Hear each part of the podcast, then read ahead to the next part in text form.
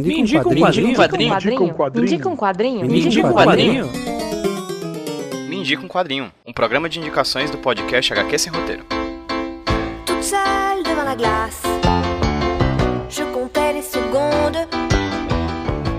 Fala pessoal, beleza? Aqui quem tá falando com vocês é o Pedro, trazendo pra vocês mais um um Quadrinho, podcast de indicações aqui do HQ Sem Roteiro Podcast. E como vocês podem estar notando, a qualidade do áudio que vocês estão ouvindo pode estar um pouquinho diferente do que vocês costumam ouvir aqui no feed do HQ Sem Roteiro, porque eu não tô com acesso nesse exato momento aos equipamentos que eu costumo gravar o HQ Sem Roteiro. Mas, o que que acontece? Eu estou aqui gravando no meu celular porque eu acabei de ler um quadrinho maravilhoso e não sei vocês, mas particularmente eu, quando eu leio um quadrinho muito bom, um quadrinho que mexido bastante comigo, fico louco pra poder conversar com algum amigo ou com alguma amiga sobre ele. Mas no momento, é, eu pensei, caramba, eu tenho um podcast, né? E nele eu indico quadrinhos, né? Então que tal eu gravar um indico quadrinho, né? Talvez seja legal. E aqui eu estou agora fazendo isso, no calor do momento, pra indicar pra vocês o quadrinho O Príncipe e a Costureira da John Wang, lançado aqui no Brasil pela editora Darkside Books, no seu selo Darkside Graphic Novel, um quadrinho com tradução da Vic Ferreira. Eu conheço a John Wang há um tempinho já. O primeiro quadrinho dela que eu li foi o primeiro quadrinho dela que foi lançado aqui no Brasil, que é o Coco Be Good. Vou ser sincero pra vocês em dizer que eu não lembro muito bem da leitura, mas eu lembro que foi bastante impactante. Um quadrinho bem robusto, um calhamaço, com uma história envolvente sobre juventude e amadurecimento, com tons amarronzados muito bonitos. Assim, é um quadrinho muito belo, procurem imagens dele na internet ou procurem adquirir o Coco Be Good, porque essa indicação é muito boa. Talvez essa indicação não seja nem tanto sobre o, o Príncipe a Costureira, é focado nele, mas também é uma indicação sobre o trabalho da Jean Wang. Eu lembro de ter gostado bastante de Coco Be Good, não lembro tanto da história, mas lembro de ter gostado. Agora eu lembro de ter lido e ter gostado bastante do Na Vida Real, que é um quadrinho que é desenhado pela Jean Wang e roteirizado pelo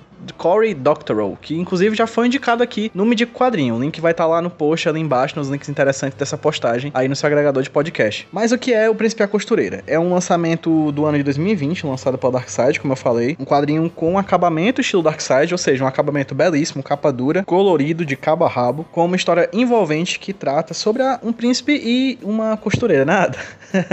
O Príncipe e a Costureira conta a história de uma jovem costureira, brilhante costureira em Paris, chamada Frances. A Frances é uma excelente costureira, bastante jovem, que tem uma ideia bem interessante e bem disruptiva, usando termos contemporâneos, sobre as roupas femininas, sobre os vestidos que ela produz. Um dia ela faz um design de um vestido que choca a comunidade parisiense e as críticas negativas que ela recebe pela imprensa, né, de moda daquela época, bastante influente na aristocracia e na nobreza local, acabam atacando ela e ela fica com bastante medo. Só que alguém presta atenção nela por causa disso. E essa pessoa é alguém bastante influente. Um príncipe, na verdade, um príncipe Sebastian, da corte da Bélgica, que está em Paris e que gosta de vestidos.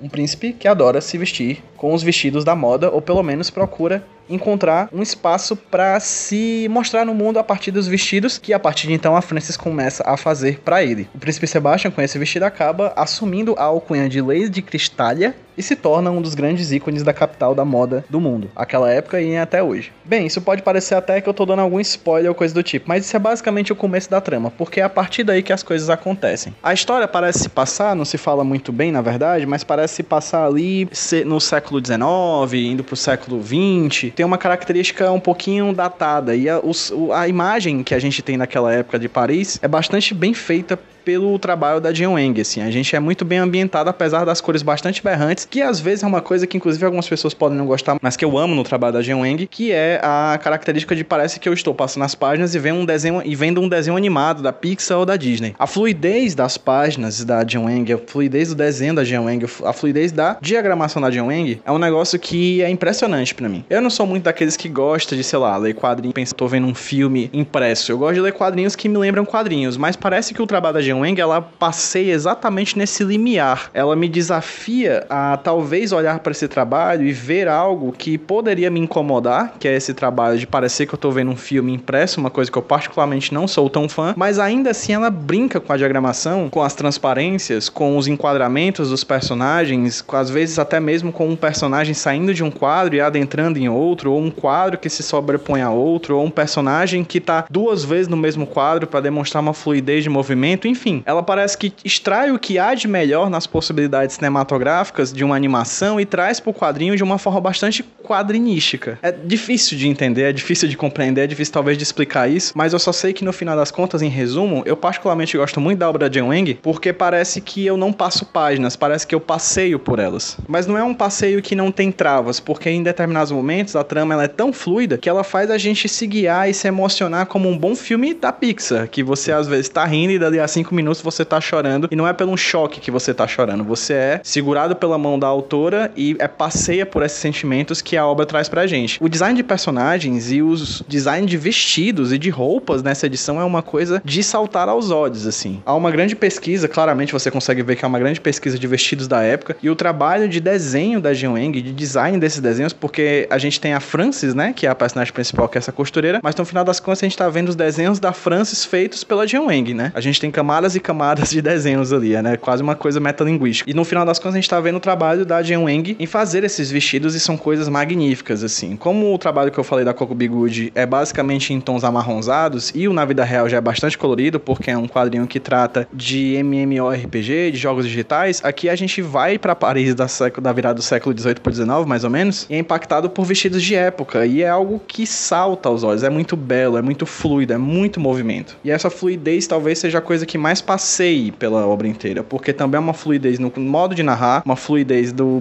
da movimentação dos personagens, uma fluidez sentimental, que você passeia pelos sentimentos que são propostos pela autora, e de uma hora para outra você tá rindo, você tá chorando, você tá se emocionando, enfim, são uma miríade de sentimentos que você sente a cada virada de página em O Príncipe e a Costureira. Eu quero enfatizar também as aspas que estão aqui na quarta capa do livro, que é da Hope Lawson, autora, da, autora do livro Uma Dobra no Tempo. No caso, desenhista da versão em quadrinhos da Dobra no Tempo, né? Que ela fala que o Príncipe e a Costureira é como um melhor amigo. Às vezes te leva para fazer compras, às vezes te faz chorar, mas sempre vai te amar do jeitinho que você é. Esse é um quadrinho que você lê e que você tem muita vontade de abraçá-lo no decorrer de toda a obra. Seja porque você gosta dele, seja porque você quer ser um ombro amigo, enfim, é um quadrinho que nos envolve e que nós queremos envolvê-lo em um demorado e quente abraço, como um bom abraço de amor e de amizade. Ah, e só para constar, se você é daquelas pessoas que gostam de procurar obras premiadas, laureadas, o Príncipe e a Costureira ganhou duas estatuetas no Eisner do ano de 2019, como melhor publicação juvenil e como melhor roteirista desenhista para Jean Wang. A HQ também ganhou prêmios Ian Golem de melhor álbum juvenil em 2018 e o Harvey de melhor livro juvenil também no ano de 2018. Então é um quadrinho que não sou eu somente estou indicando, na verdade são, são júris, né?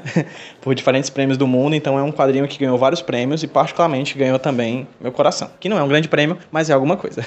Queria agradecer enormemente a Dark Side Books por esse mimo. Provavelmente vão ter muitas coisas aqui no Medico Quadrinho vindo da Dark Side Books, porque enfim, novamente repito, o trabalho de editoração da Dark Side Books é algo primoroso. Esse é um quadrinho que está aqui na estante da minha sala, porque ele é belíssimo. Eu quero que as pessoas vejam, quando puderem ver, né? Quando puderem me visitar após pandemia. Quero que as pessoas vejam a lombada, o quadrinho, querem que toquem, le levem, leiam, sintam esse quadrinho, porque ele é um quadrinho muito emotivo, muito gostoso de se ler e muito gostoso de se ter em casa. Obrigado, Darkside. E obrigado a vocês que ouviram mais um de quadrinho. Fica aqui a sugestão. Procurem o HQ Sem Roteiro em todas as redes sociais, no Twitter, no Instagram. Assinem um feed, mandem pros amigos, comentem, compartilhem, enfim. Conto com vocês aí para fazer o HQ Sem Roteiro ir cada vez mais longe. Muito obrigado, Darkside. Muito obrigado a vocês que ouviram. E até a próxima.